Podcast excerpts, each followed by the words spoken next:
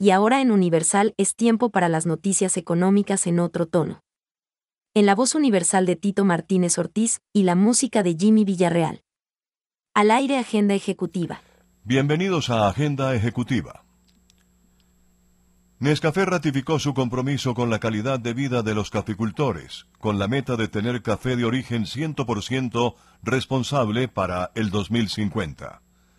Actualmente obtiene 75% de sus productos de forma responsable, y solo en el 2020 adquirió 649.000 métricas de café de origen responsable.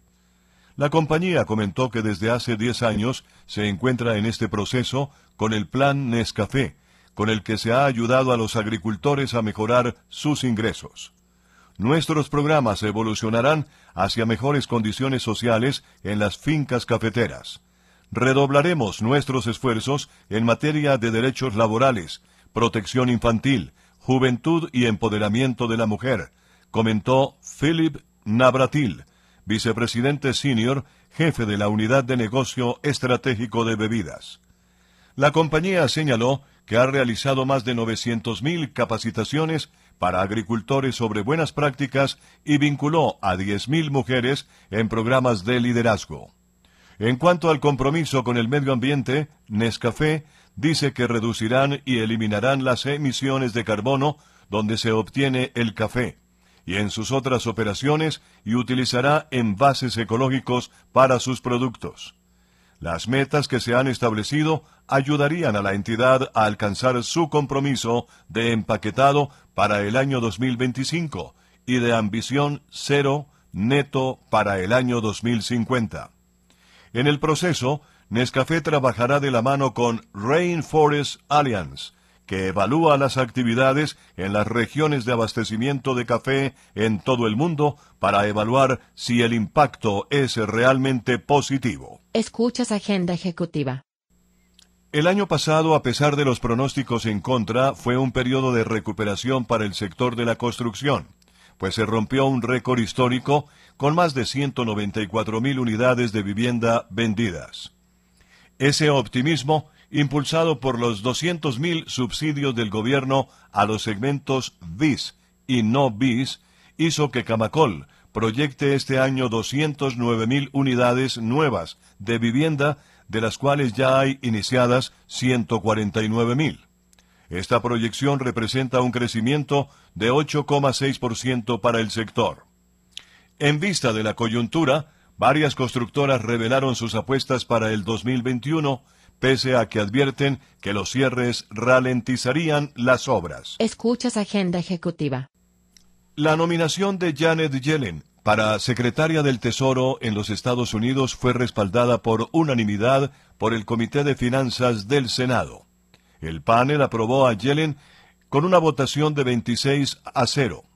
Chuck Grassley, el principal republicano del panel, dijo que no hay duda sobre sus calificaciones aunque no esperaba respaldar toda su agenda. El senador republicano Michael Crapo también dijo que le preocupaba mucho la política fiscal de Yellen, pero el apoyo republicano indica que queremos participar. El voto bipartidista indica que Yellen obtuvo una fácil confirmación del Senado que ahora controlan los demócratas en virtud de un voto de desempate de la vicepresidente Kamala Harris. Muchos legisladores republicanos ya han expresado su apoyo a Yellen.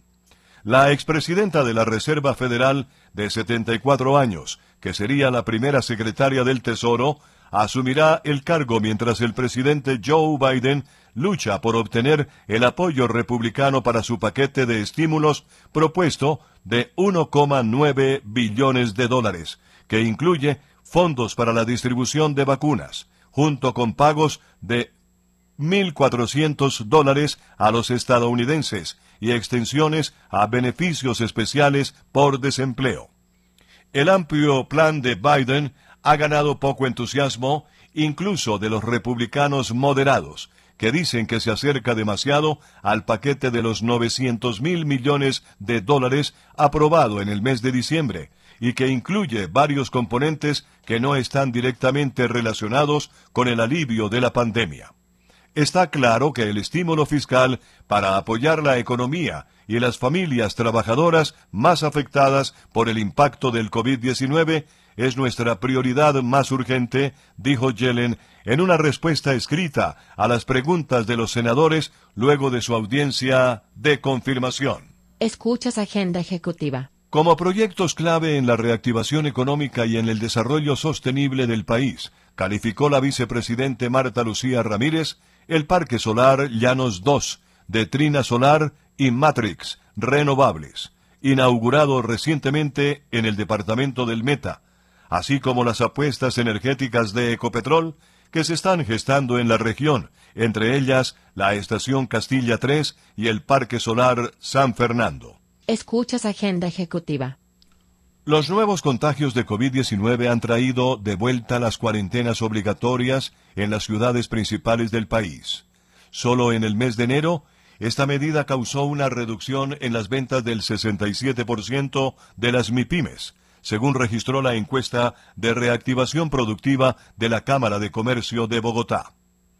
El estudio mostró que para 44% de las empresas la pérdida fue superior al 50% de sus ventas, 15% entre 41 y 50%, y 16% entre 31 y 40%. Para el 26% hubo una caída entre 1 y 30%. El panorama y lo que encuentran las mediciones de la Cámara de Comercio de Bogotá es que el desarrollo empresarial industrial de las MIPIMES está sumamente complicado. Esa caída en la demanda, el tema de las cuarentenas sectorizadas, la falta de ingresos, las dificultades de adaptación en los temas tecnológicos y las propias cadenas de valor han generado que éstas no puedan funcionar, comentó Raúl Ávila, experto en empresas y docente de la Universidad Nacional. Cundinamarca aplicó durante dos fines de semana la medida de confinamiento total en municipios como Girardot, Fusagasugá, Facatativá y Zipaquirá. Los empresarios abordados por la Cámara de Comercio de Bogotá comentaron que de estas medidas que se han adoptado por las autoridades, las que más afectaron sus negocios fueron la cuarentena total, 51%, cuarentena sectorizada, 43%, toque de queda, 32% y pico y cédula 25%. La Cámara de Comercio de Bogotá registró que con las restricciones no solo los ingresos de los empresarios se han visto afectados, sino también la facilidad para continuar sus operaciones con normalidad. Una pausa en agenda ejecutiva.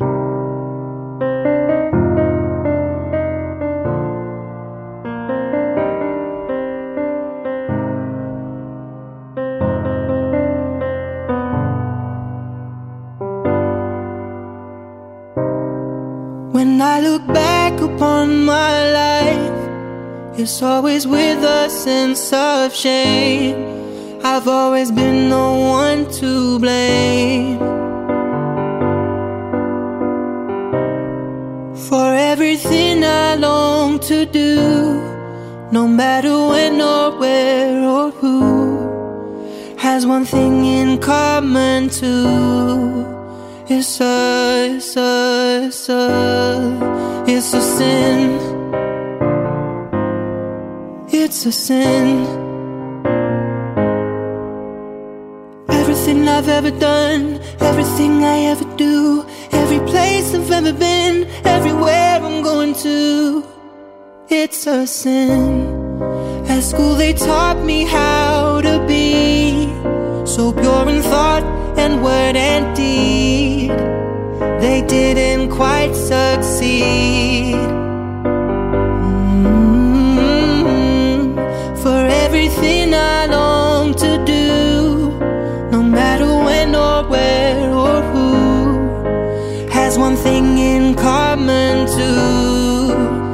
A, it's a, it's a sin.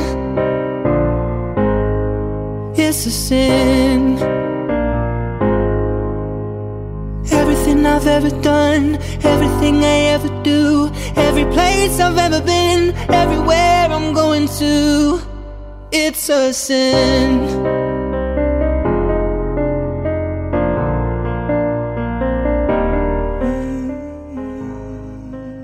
Agenda ejecutiva disponible en todas las plataformas de podcast. A través de una información relevante enviada a la Superintendencia Financiera, la estatal Ecopetrol anunció que oficializó su oferta no vinculante para adquirir la participación que posee la nación en interconexión eléctrica ISA y que corresponde al 51,4% de las acciones en circulación. Según explicó la compañía, para realizar la transacción, se va a realizar una capitalización a través de una emisión de acciones en las que el Estado va a continuar siendo propietaria de al menos 80% de la compañía. Además, se utilizarán recursos propios y otros esquemas de financiación, entre los que se puede incluir la desinversión de activos estratégicos.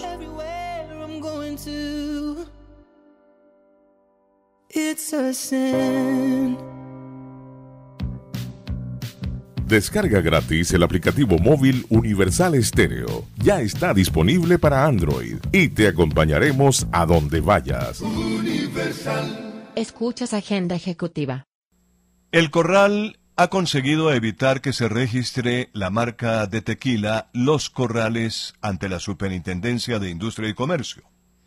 Justamente la superindustria ha determinado en este caso que el uso del plural en una marca no es suficiente distintivo para evitar una confusión con otra. En efecto, el cuento va a que la Superintendencia de Industria y Comercio tuvo la presencia de un abogado que se llama Javier Hernández González, con el propósito de registrar la marca Los Corrales, mixta para distinguir productos comprendidos en la clase 33 de la clasificación internacional de NISA, que corresponde a la producción de bebidas alcohólicas, en su caso concreto, el tequila. Y en un principio, pues no hubo opositores. Sin embargo, el despacho profirió negar el registro del solicitante, pues éste planteaba distinguir tequila. Recordemos que la expresión tequila corresponde a una denominación de origen, concedida mediante resolución número 66275 del 29 de noviembre de 2010, solicitada por el Consejo Regulador del Tequila, AC de los Estados Unidos mexicanos. Después de esa negativa, la sociedad American Frankenstein Corporation, propietaria de la cadena de restaurantes El Corral, presentó oposición al registro del señor Hernández. Según el opositor, es claro que el elemento a discutir es el denominativo, pues es el que concentra la distintividad en las marcas disputadas. Para ellos hay una clara similitud ortográfica, fonética y conceptual entre ambos signos, y que ésta puede lograr confundir al consumidor. Por tanto, es la misma frase, pero en plural. Escuchas Agenda Ejecutiva. Las medidas para mitigar el choque económico producto del COVID-19 en el bolsillo de los consumidores le continúa pasando factura a las tasas de los CDTs. Esto se evidencia en que el interés promedio de estos títulos a un año pasó de 5,38% en enero a 2,72% en diciembre del 2020, es decir, que está más de 2,66 puntos porcentuales por debajo del nivel con que se inició el año pasado. Eso significa que el interés promedio de un CDT bajó más que la tasa del emisor, que disminuyó 2,50 puntos porcentuales. A la caída de la tasa de interés promedio se le suma que el monto de los CDTs de 360 días también registró una disminución en los 12 meses analizados, ya que pasó de 1,8 billones de pesos en enero a 1,2 billones de pesos en diciembre. Las tasas de interés se están viendo afectadas por las diferentes decisiones del Banco de la República y el comportamiento de la inflación en Colombia, explicó David Nieto Martínez, docente y coordinador del área financiera de la Facultad de Ciencias Económicas y Administrativas de la Universidad del Bosque en Bogotá. De los 24 bancos vigilados por la Superintendencia Financiera que ofrecen la opción de ahorro denominada CDT, hay 11 que tienen una oferta de captación con una tasa de interés que está por encima del promedio, es decir, que ofrecen intereses superiores al 2.72% en títulos a un año. Escuchas Agenda Ejecutiva. Wall Street se ha convertido por estos días en un ring de boxeo. A un lado el peso pesado de la bolsa, los fondos de inversiones y las plataformas de trading. Al otro, el David de esta pelea. Los usuarios de la red social Reddit, quienes en tan solo una semana lograron llevar la acción alicaída de la tienda de videojuegos GameStop de 43 dólares con un centavo a 340 dólares con 72 centavos, una semana después a través de una compra masiva del título organizada a través del foro Wall Street Bets. Pero como en toda lucha hay revancha. Los fondos de inversiones y las plataformas de trading contraatacaron e hicieron que en la última jornada la acción de GameStop cayera a 193 dólares con 60, a pesar de que llegó a valer un máximo de 469 dólares. Esto después de que el fondo Citron Research señaló su inconformidad con la fuerte subida del título a través de maniobras que tildaron de especulativas y las plataformas Interactive Brokers Group Incorporate y Robinhood prohibieran a sus usuarios invertir en la empresa. Los anuncios también produjeron una baja en títulos que los foreros de Reddit querían resucitar de entre las cenizas con el mismo método de compra masiva. BlackBerry, Blockbuster, AMC, Nokia, Tootsie Roll y Bed, Bad and Beyond, que se habían convertido en los nuevos objetivos de los usuarios, también cayeron. Uno de los títulos más curiosos elegidos por los usuarios de la red social fue el de Dogecoin, una criptomoneda inventada como una broma que logró incrementar su precio en una jornada de esta semana 140%. Escuchas Agenda Ejecutiva. El tapaboca se convirtió en un implemento vital para las personas y su cotidianidad, con lo que ahora se pueden encontrar en múltiples diseños, materiales y también hasta colores. Sin embargo, esta semana la alcaldía de Bogotá sugirió que lo mejor era volver a los tapabocas quirúrgicos por su efectividad, dejando la interrogante de ¿cómo está la oferta de este producto en el país? Ricardo Escobar Saavedra, el presidente del grupo Eterna, entidad que empezó la producción de tapabocas quirúrgicos esta semana, dijo a los medios que en el país nos habíamos demorado en esa medida que es súper adecuada. El tapabocas quirúrgico tiene un filtro dentro de las tres capas que maneja que retiene las entradas de aire y del virus al aparato respiratorio.